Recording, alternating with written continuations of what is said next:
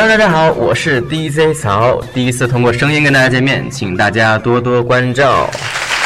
那咱们生活当中呢，总是充满了一次又一次的吐槽，好像只有这样呢，才能够让咱们倍感生活重压的心情啊得以慰藉。至于我帅不帅呢？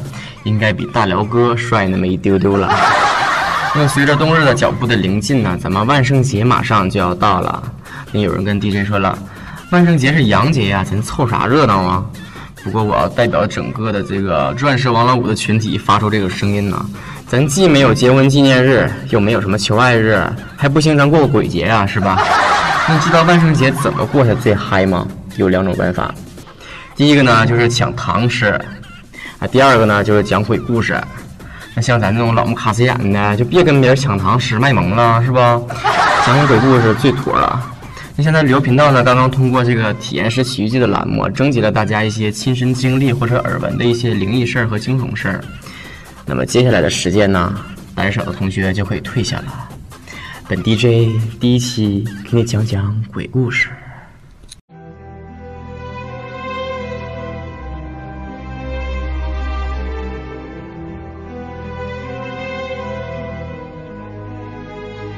思玲算是个宅女，白天上班，晚上基本上待在电脑前，上网购物、看电影、聊 QQ 什么的。一天接近凌晨，邮箱收到个陌生的邮件，思玲点开查看，里面内容除了没有写名字之外，资料一片空白。倒是正文吓了思玲一跳，里面没有文字，只是一张图片。与普通图片不同的是，图片大部分的地方被暗红色的血液所覆盖，能辨别出血液来源是脖子和脸部，因为图下角露出一条绿宝石项链。思玲觉得不以为然，苦笑这种低级的恶搞趣味，直接点了关闭。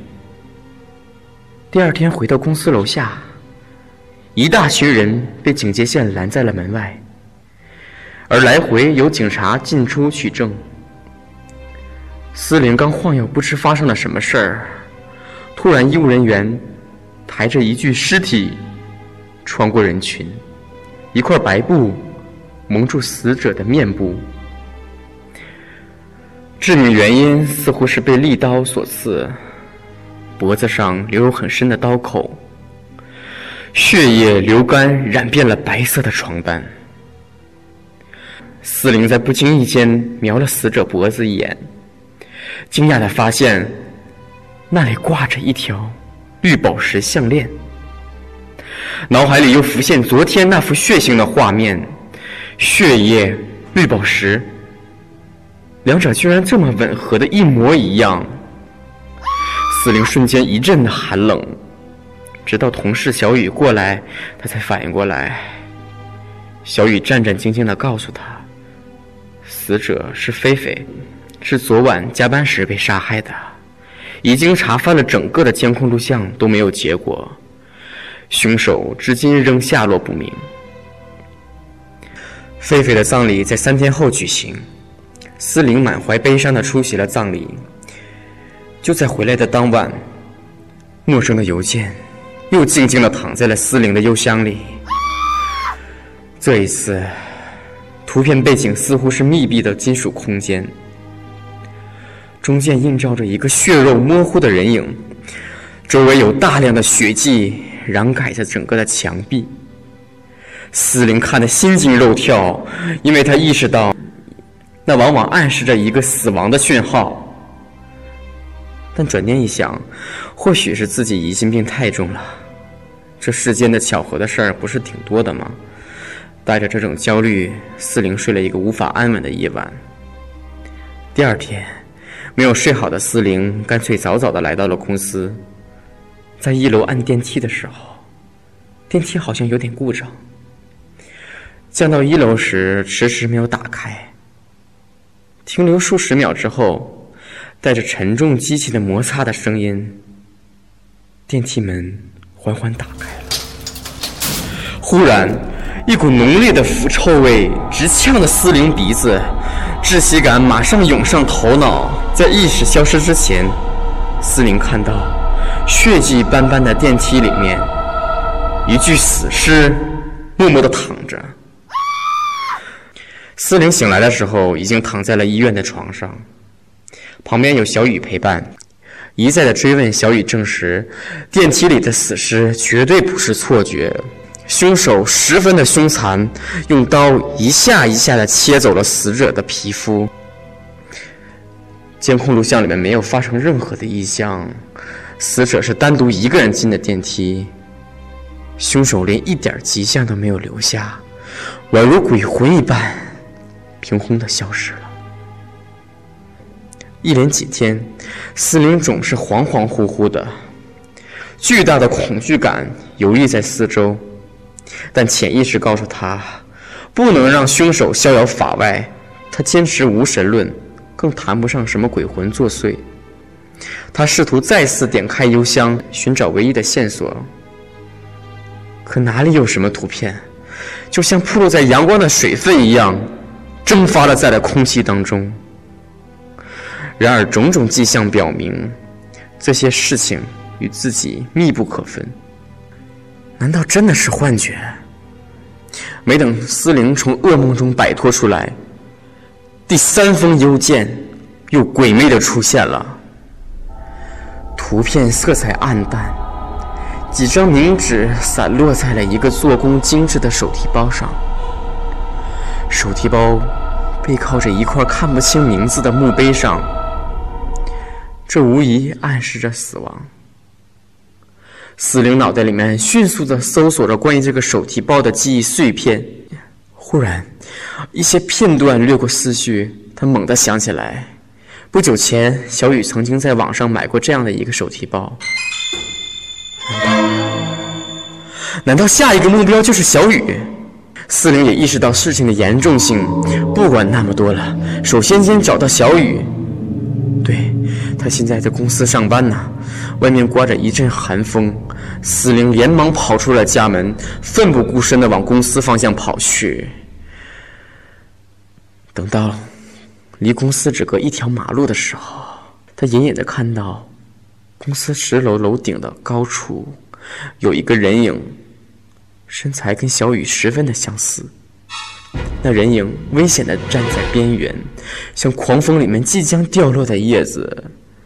四零不想悲剧再一次上演，用尽了吃奶的力气狂奔到楼顶。当铁门推开的时候，那人影也同时直直的落下去。四零近乎连哭带嚎到边缘，倒吸口冷气，俯视地面，地面异常的平静，好像掉下去的只是一片纸一样。到底怎么回事啊？这又是错觉吗？就在这时。高空忽然寒流剧增，司令立刻感到背后冷飕飕的，下意识地低下了头。一个巨大的黑影正在逐渐的升起，在风的怀抱里，司令盘旋着下落，但他清楚地看到了楼顶边缘贴着张面孔，一张挂着诡异微笑的狰狞面孔。司令也不曾忘却他。她就是莹莹。小雨把一个崭新的手提包放在了思玲的墓碑前，并撒下了几把冥纸，祈求思玲一路走好。临走时，小雨习惯性的环顾四周，才小心翼翼的下了台阶。次日，墓地的清洁工人发现了一具失足的女尸。头部重重地磕在了台阶的棱角上。医务人员赶到后证实，死者因流血过多而死亡。而同一天里，公司的某位领导也忽然驾车失灵，撞到了路边的建筑物上，一命呜呼了。大学毕业后，思玲一同四个同学被某贸易公司所雇佣。他们分别是菲菲、思玲、小雨和小香，还有莹莹。当时他们的感情非常的好，自认为姐妹情深是世界上无价的法宝。只可惜红颜祸水，莹莹是他们里面最出众的一个，身材高挑修长，俏丽可人，走到哪里都是大家瞩目的焦点。工作后不久，某领导就看上了莹莹，然后威胁思玲他们四个，说如果不依他的嘱咐去做，马上炒鱿鱼。他们四个为了保高薪的饭碗，只好以领导过生日为借口，欺骗莹莹喝酒，说有他们在，尽管喝醉吧。第二天醒来，莹莹发现自己全身赤裸的跟一个男人睡在一起。他可是个思想传统的人呢，完全无法接受这样的事实。当天夜里，他就穿着桃色的衣服，含恨上吊，自杀了。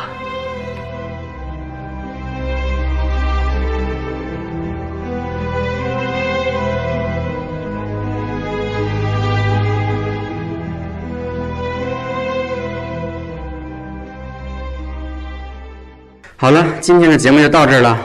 如果你还没听过瘾的话，欢迎大家访问大辽社区的“我爱旅游”板块，看看体验师们都讲了哪些故事，保准你看完之后不敢再一个人睡觉了。各位珍重，梦里有我，下一期再见。